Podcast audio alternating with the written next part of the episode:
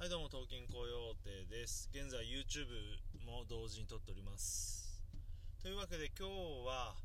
えー、Apple Watch がスイス全スイスの、えー、時計業界の売り上げ全体を抜いたというニュースを先ほど見たので、まあ、今日はその Apple Watch について、まあ、自分なりの、えー、気に入ってるところとかおすすめな点を話していきたいと思います。まあ、こんな感じで、えー、Apple Watch してますね。以前はですねバンドずっと黒を使ってたんですが今このブルーというのかな。ちょっと紺でもないか。このちょっと淡い感じの紺みたいなのをつけて今これすごい気に入ってますね。まあ黒だともちろん、まあ、シンプルでいいんですけど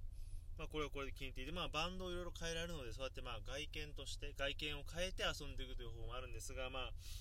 えー、機能的にね、えー、気に入ってるとこですね。まずはまあ、時計が見れる、時間がわかる。これ当たり前なんですけど、えー、と今、スマホがすごい普及したので、皆さん、携帯で、えー、時間を見ますよね、まあ、スマホで。で、こうやって撮ってみるというのもありますが、こう見るのとこう見るのでもちろん違うわけです。で、例えばですけど、えー、車をこう運転していても、え、車を運転しています。パッと見れる。まあ、車だったらまあ時計ありますけど、例えばですね、作業とかフォークリフトとか重機ありますよね、仕事で。そういったものを運転してもすぐ見れる。でもちろん歩いていてもすぐ見れるという感じでやっぱりあの当たり前なんですが時計として、えー、時間がすぐ分かるっていうのはすごい大きいですあとはですね、えー、基本的に通知がこちらに送られてくるわけでさっきも言ったようにじゃあ車運転しております、えー、電話来ましたでもいいです。LINE が来ました。でもいいです。でもちろんこんな風に携帯見るのはもあの違反ですね。でもまあ時計にピッてこう一瞬目を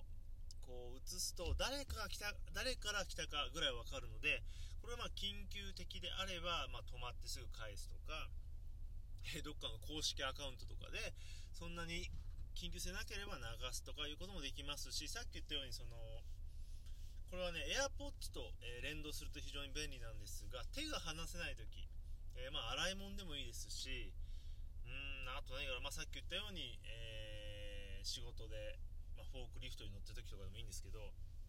こうやってますね作業で。手袋とかしてるじゃないですか。手洗ってもいいんですけど。で電話が鳴りましたと。で Bluetooth で、えー、AirPods してるので電話来てるの分かるんですけど誰から来てるか分かんない状態で出るのって結構あのー、抵抗ありますよね。の親しい人なのか、え、仕事関係の目上の人なのか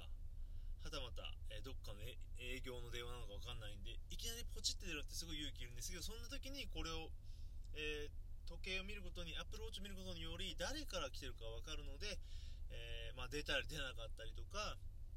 えー、それなりの、え対応というかできますよというのがあります。あとは、え ID とか、まあ、Apple Pay ですね、えコンビニなどに行って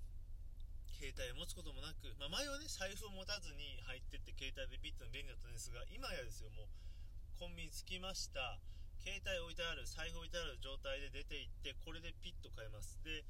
まあね普及した当時はなんかコンビニでこれで決済するたびにかっこいいですねみたいなことを言われて結構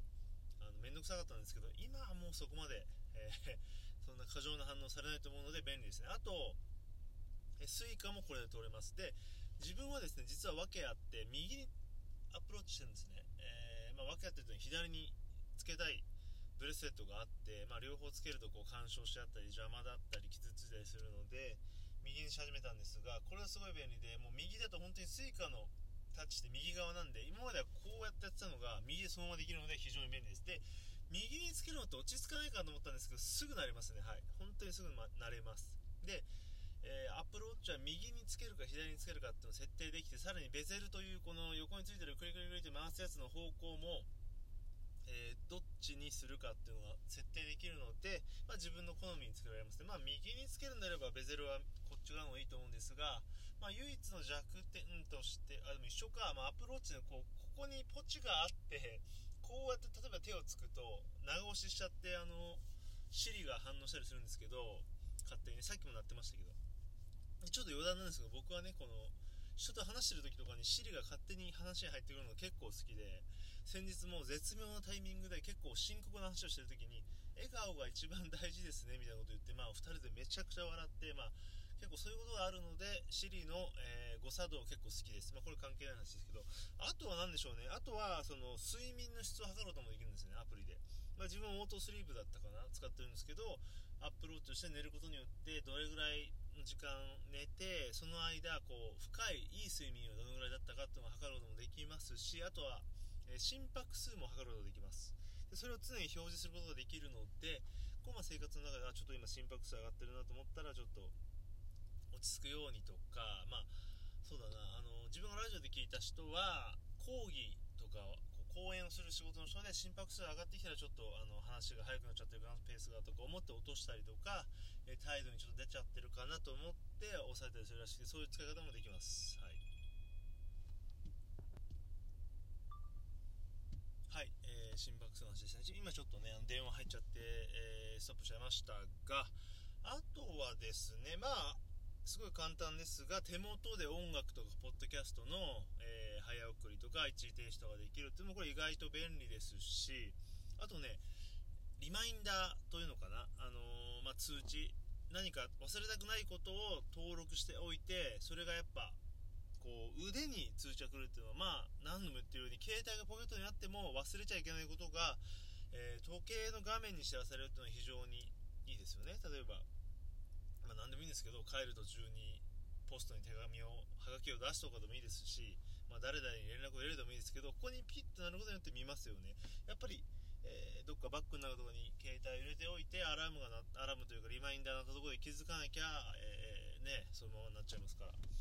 さらに、そう、さらにっておかしいか。あとはまあ、本当にいろいろあるんですけど、まあ、最後に、最後にっていうことは全然普通のことですが、えー、と、マップ、そのナビですね。ナビとかも、その、携帯に、えー特に Apple の純正だけだったかな。Google マップ分かりませんが曲がる時とかに腕にビリビリって振動器が来るんですね。これめちゃくちゃ良くてやっぱり画面をね見るのやっぱ危ないですよね。ずっと。見るの危ないですし音声もちょっと遅れたりします。曲がってくれっていうのが。あとはまあまあ、遅れるっていうか特にその音声に関しては曲とかポッドキャストを流してると、まあ、音声が入ってうざかったりもするわけですよね。でそんな時にこのこっちの腕で教えてくるのに非常に良くてこう運転してビルビルってきたら、まあ、画面ちょっと目をやるともう曲がってくれるとこだったりとかで本当に何て言うんだろう音とか目でこう認識するよりも一番こう肌で感じて反応するっていうのはすごい運転して楽なんですね。